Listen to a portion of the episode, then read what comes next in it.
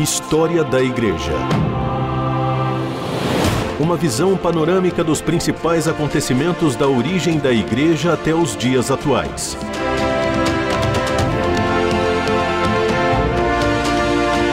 A apresentação do pastor e historiador Marcelo Santos.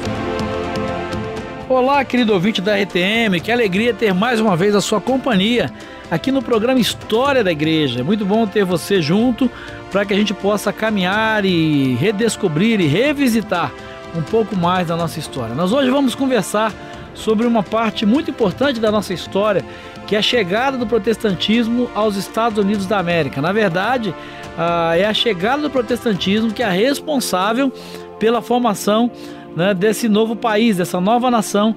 E a gente aí trabalhando com história geral, é um momento em que o continente é descoberto, a América é descoberta, e algum tempo depois né, ele recebe o nome de Nova Inglaterra, e depois ele vai ser colonizado pelos protestantes, essencialmente por protestantes, e isso vai fazer toda a diferença da constituição da sua nação e daquilo que a gente tem como Estados Unidos da América hoje. Depois do declínio da, da Espanha e de Portugal, o período que vai do século 17 ao 19, ele é marcado pela força do colonialismo britânico, ou seja, a Inglaterra é uma das grandes potências das expansões marítimas ou do movimento de expansão marítima que vai atravessar aí o Atlântico em busca uh, da conquista de novas terras. Os objetivos dessa, desse processo de colonização, desse processo de conquista, foram os mesmos da colonização espanhola. Mas como não havia mais ricos impérios como os astecas e os incas né, na América Latina, os britânicos foram obrigados a fundar colônias com fins comerciais e mais tarde empresas agrícolas à base de mão de obra britânica. Talvez você se lembre aí no tempo lá da, da, da escola, no tempo de colégio, ah, na época em que os professores explicavam a diferença da colonização da América do Norte e da América do Sul. A América do Sul, colonizada ah, essencialmente por portugueses e espanhóis, colônia de exploração. A América do Norte, colonizada prioritariamente por ingleses, colônia de povoamento. E essa é uma grande diferença, porque ah, como a América do Norte, a parte norte da América, não tinha tanto essas riquezas naturais, enfim, né, os ricos impérios, ah, eles precisaram investir e o objetivo foi colonizar e povoar, ou seja, aqueles que vinham para a América na parte norte, vinham para estabelecer uma nação, para estabelecer a sua vida, até porque muitos deles vinham de uma perseguição que acontecia na Europa. Já na parte sul da América, a conhecida América Latina, uh, os, os povos, os impérios, principalmente espanhóis e portugueses, tinham o objetivo de extrair as suas riquezas, de levar as riquezas para o continente europeu. E isso vai fazer toda a diferença na construção econômica, política, social e cultural né, desses dois polos do continente americano, diferenças essas que perduram até hoje. Uh, vale a pena a gente chamar a sua atenção, eu quero também chamar a sua atenção para o fato de que as novas circunstâncias na Europa, particularmente na Grã-Bretanha, motivaram a imigração para a Nova Inglaterra. A Revolução Puritana, sobre o tema que nós já conversamos aqui, por exemplo, gerou graves dificuldades para os dissidentes em matérias religiosas. Né? A gente conversou sobre o período de grandes perseguições que aconteceram na Europa e muitos desses perseguidos acabaram é, emigrando para o novo continente em busca de uma nova vida e onde eles pudessem professar a sua fé. História da Igreja. O passado e o presente contam a história da Igreja nos tempos atuais. Eu quero então conversar com você nesse segundo momento sobre uh, algumas dessas uh, colônias que são responsáveis e que vão se tornar, melhor dizendo, depois responsáveis pela formação desses estados que vão se unir e vão se tornar os Estados Unidos da América. Uh, na verdade, num total de 13 colônias uh, foram organizadas uh, na América, foram estabelecidas na América com esse processo de imigração da Inglaterra para o novo continente e elas tinham como características serem independentes umas das outras, tinham uma pouquíssima relação entre si e cada uma uh, tinha uma vinculação, uma ligação direta com a Inglaterra. Eu quero aqui hoje, das 13, chamar a sua atenção para oito delas que eu considero uh, mais importantes nesse aspecto histórico, principalmente para a gente falar de cristianismo, de religião, de igreja e de protestantismo. A primeira delas é a colônia da Virgínia. Ela recebeu seu nome em homenagem a Isabel, a Rainha Virgem. Houve duas tentativas fracassadas de estabelecer essa colônia na América, uma em 1585 e outra em 1587. Ah, ela só vai ser definitivamente estabelecida em maio de 1607, ah, a partir de, do momento em que acontece uma colonização, estabelecimento de uma colônia de forma permanente. Ah, essa colonização teve basicamente dois objetivos: o estabelecimento da colônia da Virgínia. Primeiro, objetivos religiosos, que eram estabelecer a igreja e oferecer recursos religiosos não somente aos colonos, mas também aos nativos, aos uh, índios que habitavam na região.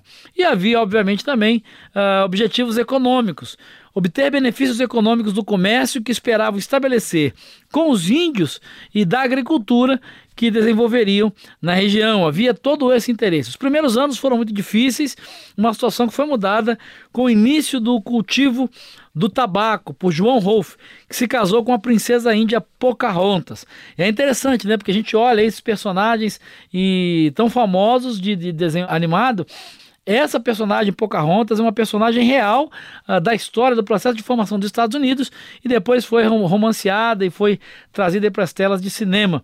Então, nesse processo de colonização, de estabelecimento, uh, foi muito importante essa, essa aliança e o papel né, de, de John Rolfe, que se casou com a princesa Pocahontas e ele uh, foi um dos primeiros, os pioneiros no cultivo do tabaco. Em 1619, esse produto, o tabaco, já era até mesmo exportado para a Inglaterra.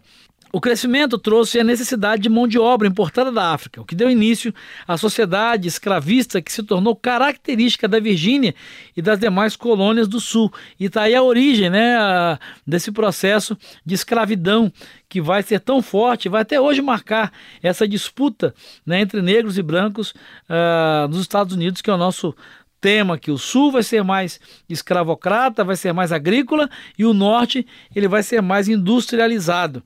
A vida religiosa, que até então seguia a linha puritana, transformou-se num anglicanismo fácil e aristocrático, sem qualquer interesse missionário, principalmente em relação aos escravos, por causa dos seus interesses comerciais. Vale a pena destacar também uh, duas outras colônias, que são as Carolinas, a do norte e a do sul.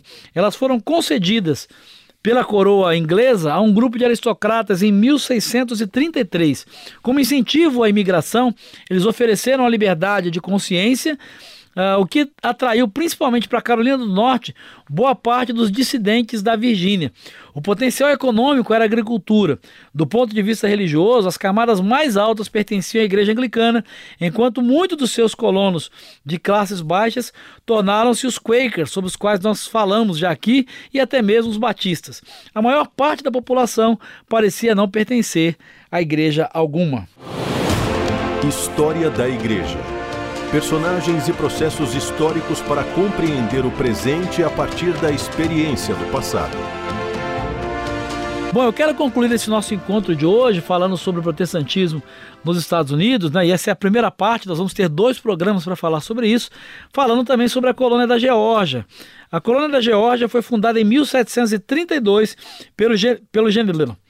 A colônia da Geórgia foi fundada em 1732 pelo general Oglethorpe, com dois propósitos fundamentais: deter o avanço dos espanhóis e servir de refúgio a quem, por causa das suas dívidas, uh, tinha sido encarcerado na Inglaterra. A questão é que as dificuldades, tanto religiosas como econômicas, dificultaram o progresso da colônia. A confissão oficial era anglicana, mas os moráveis tiveram um êxito maior, sem, no entanto, conseguir um grande número de adeptos dentro dessa colônia.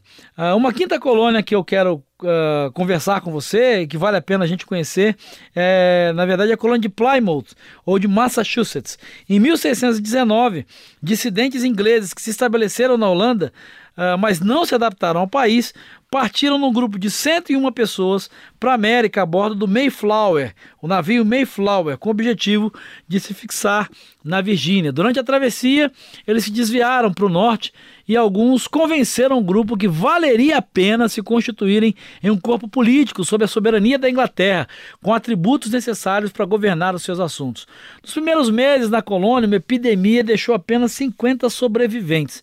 Eles foram ajudados pelos índios e na primavera aprenderam a semear o milho, o que, junto com a caça e a pesca, tornou possível a sua sobrevivência durante o outono e o inverno. Foi daí que surgiu a festa do Dia de Ação de Graças, realizada até hoje em toda a América no mês de novembro. Ah, em 1629, puritanos ingleses Uh, organizaram uma comunidade conforme os desígnios da sua consciência e partiram para Massachusetts após a permissão da coroa, num grupo de mil pessoas e mais de uma dezena de navios. O episódio mais marcante dessa colônia foi o dos Bruxos de Salem, que também virou filme, né? Foi é um livro, é um clássico, é uma história real e verídica. Isso aconteceu a partir de 1692. Vale a pena você ler um pouco mais sobre isso. 20 anos mais tarde, né, o erro, uh, esse erro desse episódio, conhecido como os Bruxos ou as Bruxas de Salem, acabou sendo reconhecido. Outra colônia que vale a pena, ou duas colônias que vale a pena também conhecer, são Connecticut e New Haven. Elas foram organizadas segundo o padrão de Massachusetts e surgiram como fruto de uma onda migratória promovida por uma perseguição aos puritanos da Inglaterra, uh, liderada pelo arcebispo William Laud. Elas tornaram-se uma só colônia com o nome de Connecticut. Várias controvérsias surgem dentro dessas duas colônias puritanas, como a questão do batismo e da forma de governo. A última colônia que eu quero então é, compartilhar com você é a colônia de Rhode Island. Uh, é uma colônia que é formada uh, por Roger Williams. Ele está fugindo da intolerância das colônias puritanas e nesse processo ele funda uma colônia conhecida como a colônia de Providence, em Rhode Island, em terras compradas dos índios. E ele vai marcar então Uh, essa colônia, a história dessa colônia, melhor dizendo, ela é marcada pela pregação da liberdade de consciência e é também o início aí uh, do trabalho batista nos Estados Unidos da América. É a primeira igreja batista, né? Ela, ela é organizada na América do Norte, na colônia de Providence, nos Estados Unidos da América. Em 1644, ela recebeu uma autorização do parlamento para funcionar.